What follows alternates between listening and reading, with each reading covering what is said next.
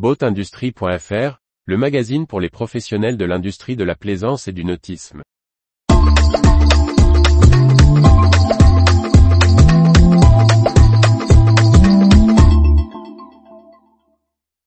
La croissance de Beneteau portée par les voiliers au premier trimestre 2023. Par Briag Merlet. Le groupe Beneteau a présenté ses résultats du premier trimestre 2023.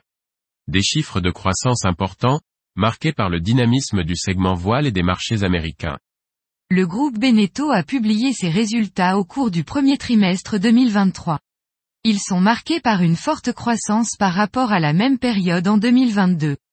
En effet, le chiffre d'affaires global est en hausse de 50,9% à 478,2 millions d'euros. La croissance de la division bateau est encore plus importante, à 57,3% pour un chiffre d'affaires de 375,1 millions d'euros. La division Habitat, que le groupe a annoncé le 5 mai vouloir céder au groupe Trigano, affiche elle une croissance de 31,4%. La hausse marquée par rapport au premier trimestre 2022 s'explique par divers facteurs.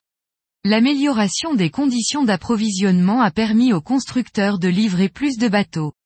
De plus, la voile, qui connaît la plus forte croissance à plus 81%, bénéficie du retour de conditions de déplacement normalisées ayant relancé la dynamique de commande des loueurs professionnels. La commande pour les flottes de location augmente de plus 83% par rapport au premier trimestre 2022. La croissance de l'activité moteur est elle aussi importante, de plus 47%, répartie de manière homogène sur les différents segments de bateaux. Le marché américain se révèle dynamique, le groupe Beneteau y voyant les ventes augmenter de plus 67%. Au vu des performances du premier trimestre 2023, le groupe Beneteau a annoncé revoir ses prévisions pour l'exercice 2023 à la hausse. Il envisage pour la division bateau un chiffre d'affaires annuel de 1450 millions d'euros, en hausse de 16%. La marge opérationnelle devrait atteindre 11%, soit un demi-point supplémentaire. Retrouvez toute l'actualité pour les professionnels de l'industrie de la plaisance sur le site boatindustrie.fr et n'oubliez pas de laisser 5 étoiles sur votre plateforme de podcast.